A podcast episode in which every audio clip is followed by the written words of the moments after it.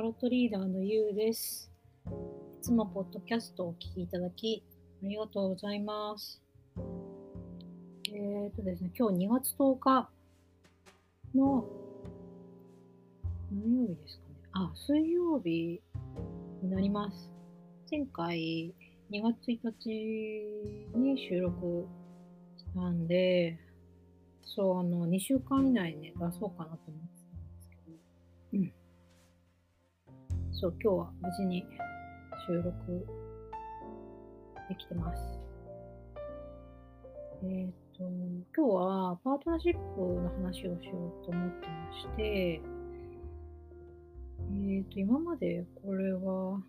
ドキャストでは話したかな話してないと思うんですよね。ブログには書いてるんですけど、あのー今まあ、パートナーシップ鑑定というのをやってまして、まあ、風の時代のパートナーシップっていうのは、あの今までと違うものになると思ってまして、だからこそ、あのーまあ、本来の自分を知って、本来の自分に合うパートナーとか、パートナーシップの形を、あの知るっていうね、そういう、あの鑑定になってるんですね。で、うー、まあなんでパートナーシップが風の時代大事かっていうと、なんていうかこう、風の時代って、まあ、自由と自立っていうテーマよく言われてますけど、あのーやっぱりですね、本来の自分らしく生きていくってことが、まあ、イコール自立だっていうふうに思ってて、うん、逆を言えば、親とか世間とかの言うことを聞いて、それに合わせて生きているっていうのは、まあ、自立してない状態なんですよね。自分で決めてないっていう意味で。そういう意味で、本来の自分のままに生きる、生きるってことは、まあ、自分で人生を決めていくし、まあ、それが自立した状態なんだと思うんですね。で、そういう自分で生きた時って、多分今までの働き方とか、生き方と違ってくると思うんですよ。自分の言動が。で、そういう自分を、あの、いいねって言ってくれたり、サポートしてくれるようなパートナーっていうのが、そうなってくと重要で、うん本来の自分で生きた時に、そういうのはダメだとか、否定してくるパートナーだとしんどいじゃないですか。そういう人が同じにいるって、近い距離にいるって、うん、難しいですよね。うん。で、まあそういうふうに言ってくるってことは、まあ多分そのパートナーは逆に自分らしく生きてないから、まあそういう衝突が出てくるんだと思うんですけど、そう。まあ、パートナーがどう生きてるかっていうのは、まあとりあえず置いといて、あのまあ、本来の自分を出して生きていった時に、どんな人が自分に合うのかな、どんな関係性がいいのかなっていうのを、まあ、その鑑定では占っていきますし、そのために本来の自分ってどういう人っていうのもあの占っていくんですね。そう。そうなんですよ。まあ、風の時代ってよくね、みんながいろいろ好きなことしたり、あのー多分今までみたいに経済的な理由で結婚するってことは多分減っていくと思うんですね。うん。対等自由って言ったらまあ女性も稼ぐっていう時代になっていくと思うので、そう。で自分が稼いでお金の心配あんまりいらなくなった時に、どういう、じゃ、まあ、ちょっと女性視点で、まあ異性愛の中の女性視点で話すと、要はまあ自分が女性で、今までは経済的にあんまりこう自立できてないから、自分で稼げないから自分の生活に必要な、まあそれを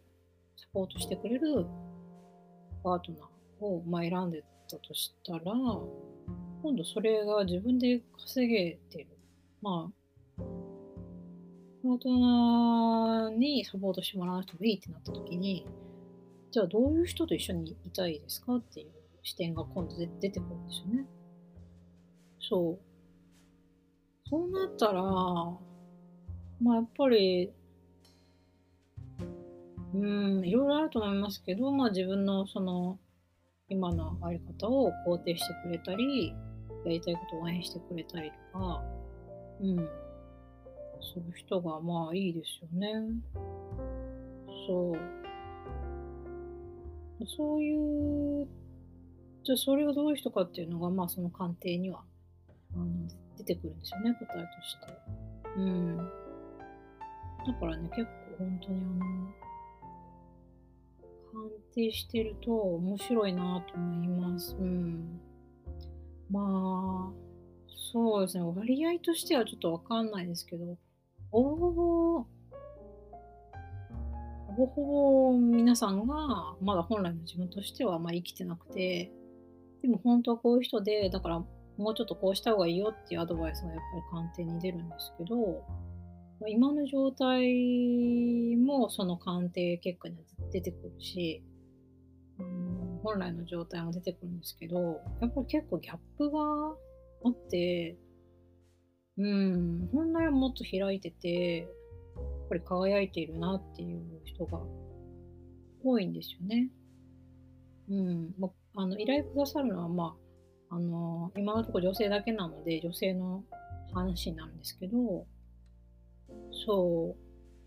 本来はね本当に輝いているけど今は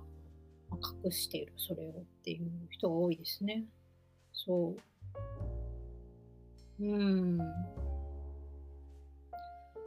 で、やっぱりそれをいいって言ってくれるパートナー像っていうのが、大体大前提ですよね。皆さん共通してあるのが。うん。プラス多分ね、なんか自分で結構やりたいことある人も多くて、そういう人は、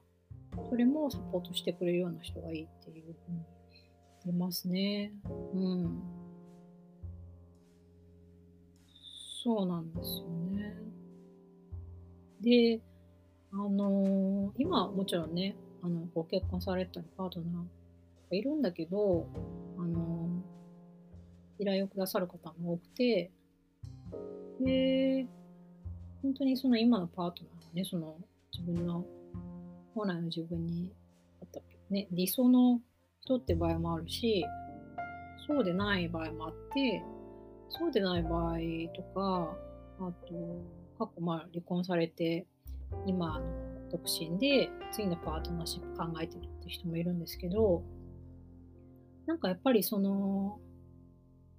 結果を見てると、あ、パートナーシップっていうのは、なんかこう、その自分を理解していく、開いていくプロセスなんだなっていうのを思ったんですね。うん。そこ、まあ、一つのパートナーシップの中で、いろいろ葛藤したりうまくいかないことで、うん、あ、自分は、本当はこうしたいんだなとか、本当はこう思ってるんだなっていう、なんか本音が、うん、問題が起きることで、本音がやっと出てくるっていうのがあって、だから、その、もしパートナーシップがうまくいかなくて、あの、それが一つの関係が終わったとしても、やっぱりそこで、それがあるからこそ気づくこともあるし、まあ、そこで終わりじゃないんですよね。そう。そこで、あ、自分はこういう人なんだなとか、パートナーシップにこういうのを望んでるんだなって気づいて、それをまあ次のパートナーシップに生かしていったり、生き方を変えていくとかね、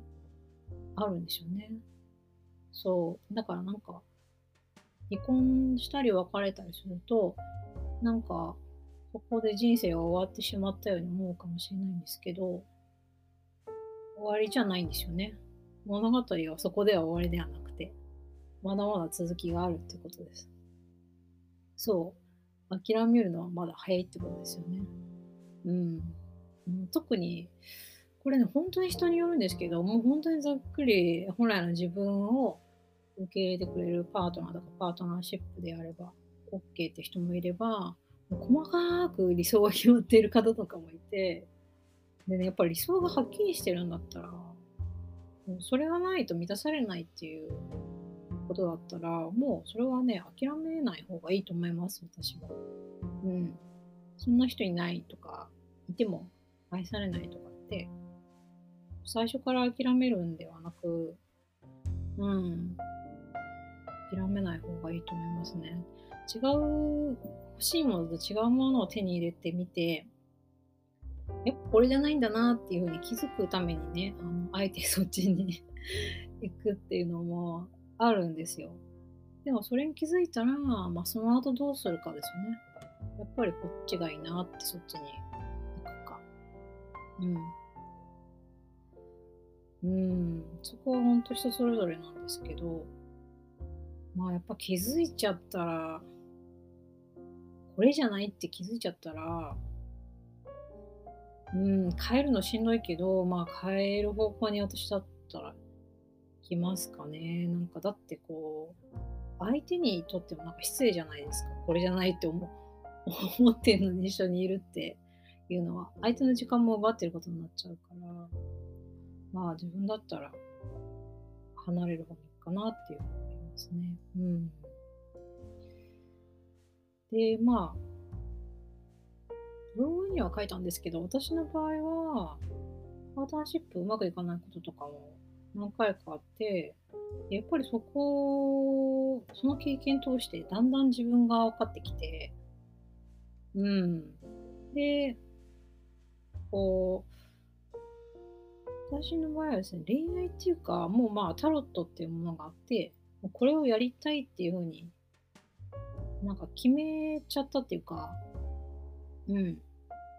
やりたいことやっていきたいっていうのははっきりしてたんですよね。だから、あの今のパートナーとかはそれをすごい応援してくれる人で、うん。だからね、あのそういう見つけ方もありだと思うんですよね。というか、まあ、タロットのあの鑑定結果を見てると結構そのパターンもあってですね、自分がやりたいことをやっていれば、本来の自分に合った、本来の自分に合ったパートナーに出会えるっていうことなんですよ。なぜかというと、まあ自分がやりたいことやってる状態って、まあ、本来の自分になってる状態なので、うん、本来の自分を表現してる状態じゃないですか。うん、まあ要は分かりやすいんですね。誰から見てもその人が本来どういう人かっていう。隠してないから。そしたらやっぱりその自分を見ていい、いいって思ってくれる人と出会いやすくなるじゃないですか。そう。だから私の場合そのケースだったと思うんですよね。うん。だから、一番間違いなくて、一番手 手っ取り早いかな。一番手っ取り早いのは多分、このパターンですよね。もし自分が本来の自分て、自分のままでこういられる人と出会いたいなら、まず自分がやっぱ開いて本来の自分を出していくのが先で、それ、そうは言ってもね、抽象的でどう出せばいいのかわからんっていう話だったら、やっぱり自分が好きなことやっているのが一番ですよね。うん。これは間違いないと思います。うん。なので、うん。やっぱり、なんか、いつもブログでね、好きなことした方がいいよって私書いてるんですけど、パートナーシップでもそうなんだなっていうのはちょっと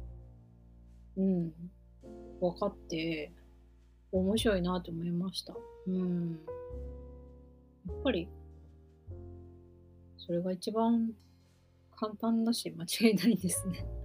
うん、好きなことするっていうのはね。そう。やっぱり、好きなことしてるときで、その人の魅力が一番出ますしね。そう、良さが出るし、あの個性も生かされてるし、うん。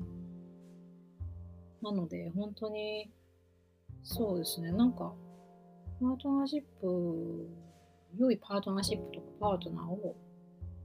見つけたいのであれば、パートナーシップに向かうっていうより、まあ、自分自身に向き合って自分の好きなことするっていうのが結果的にパートナーシップにつながってくるっていうことですね。うん。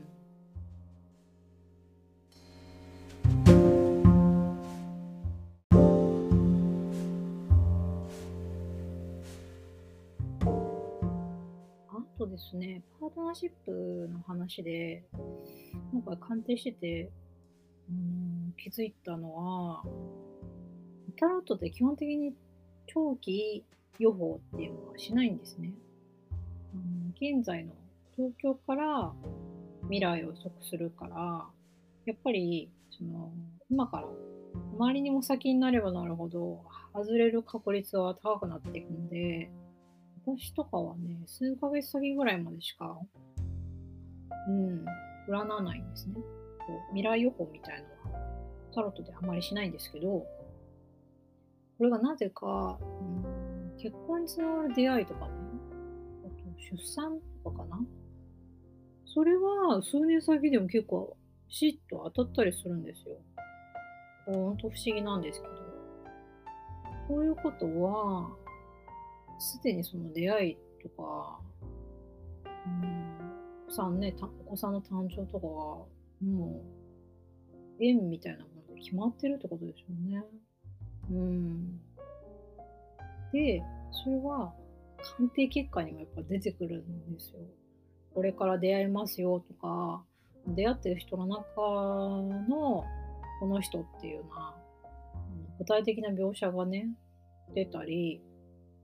あと、もうすでにその今のパートナーがそうですよっていうようなメッセージが出たりします。うん。ほんと不思議で、そう。で、そういう結果が出る場合は、ほとんどの場合はね、まあ、あんまり数ないんですけど、そういう結果の時は、なんかもう生まれる前にそれを決めてきてるっていうような、はっきりしたメッセージが出るんですよね。うん。生まれる前にそのパートナーと出会うとか、その人とパートナーシップを持つとかっていうのを明確に決めてきているっていうようなメッセージが出ます。うーん、これ本当不思議と思いますね。そう。で、まあ私はその依頼をくださった方の情報何もなくて、ただカードを聞いて出た結果を、まとめてるだけなんで、まとめながらもね、自分でも本当にって思いながら、まあ、不思議だなと思いながら書いてるんですけど、その結果をお伝えすると、あの、感想をね、依頼してくださった方が感想をくださって、それを読むとね、答え合わせみたいな感じで、すごく感慨深いんですよね。ああ、なるほどねっていう。だからこういうカードだったのかとか、だからこういうメッセージだったのかっていうのがあって、でも不思議と当たってるんですよね。うん。これ私も本当にびっくり。そう。で、相談、依頼くださった方も本当びっくりしてて、うん。感動してくださったりするんですよね。思議だなっていうふうに思います。だから人のそのパートナーシップのような深い関係ってやっぱり縁っていうものがあってその縁はなんか自分で決めてきてる場合があるってことなんですよね。そう。これは本当不思議です。うん、そういうの何も知らなかったですけど、鑑定結果を見てると、そういうものがあるんだなっていうふうにこう思わざるを得ないような結果が出ますね。だから、なんていうか、もし今、あの、パートナーがいなくて、でも欲しくてっていう方は、そうですね。やっぱりその出会うタイミングっていうのも多分、自分決めてきているから、うん、そのタイミングを待つか、もしくはまあ、ね、今回の人生では一人で生きるって決めてるか、うん、それでもどうしてもパートナー欲しかったら、私はね、神頼みにしたんですけど、そう。で、その頼み方にもね、やっぱコツはありますよね。うん。こう、こういう人って決めるというよりかは、本来の自分に合った相手を、相手に、あの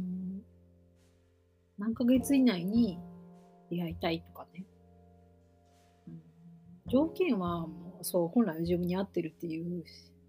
否定しかしないんですけど期限はねなんか決めた方がいいって聞いたことあってどうしてかというとやっぱ神様の時間のスパンって 数年とか平気で経っちゃったりするんでもう今年中に出会いたいとかあの指定するのも大事だしあと本来の自分に合ってるっていう条件しか指定してないから、あの、会った時に分かるようにしてくださいって私お願いしたんですよ。そう、ぼーっとしててね、気づかないことあるから、そう。で、確かね、ああ、そうかもって気づくような感じだったんですよね、私ね。うん。これは分かるだろうっていうような感じで来て、そう。だからね、神頼みをまあ、あの、ちょっとね、信じられないかもしれないけど、そう、頼むのただですし、お金かかるわけでもないし、自分がいつもこう行ってたりする神社とか、好きな神社とか、あとは、ファミリー火結びって言うとね、東京大神宮とか、と出雲大社ですよね、とかってね、あの一回お願いしてみるといいと思います。うん。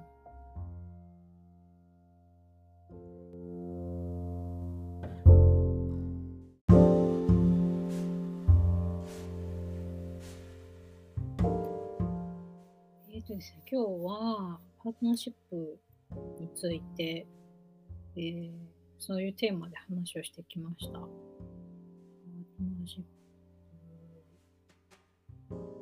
面白いですよね。うん。縁とかパートナーシップとか、出会いとか、なんか目に見えない世界でいろいろあるんだなっていうふうに、パートナーシップ関係を通して結構なんか勉強になってます。うん。ある、そういうものがあるってなんか聞いたことあったけど、本当だなって思いますね。うん。まあ、その、今のね、なんかこう、この世の中ってあまりにもこう不確定で、不安定で、こう先が読めないんで、もしね、こう自分の理想があって、なんていうかこう、パートナーが欲しいなって思うんだったら、うん、そういう相手をね、探してみるといいかなと思います。うん、神頼みするか、まあやっぱ自分の好きなことやるってことかな、多分。うん、ですね。えーっと、じゃあね、そろそろね、長くなってきたんで、今日はこの辺で終わろうと思います。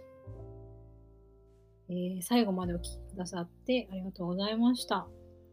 タロットリーダーのゆうでした。バイバーイ。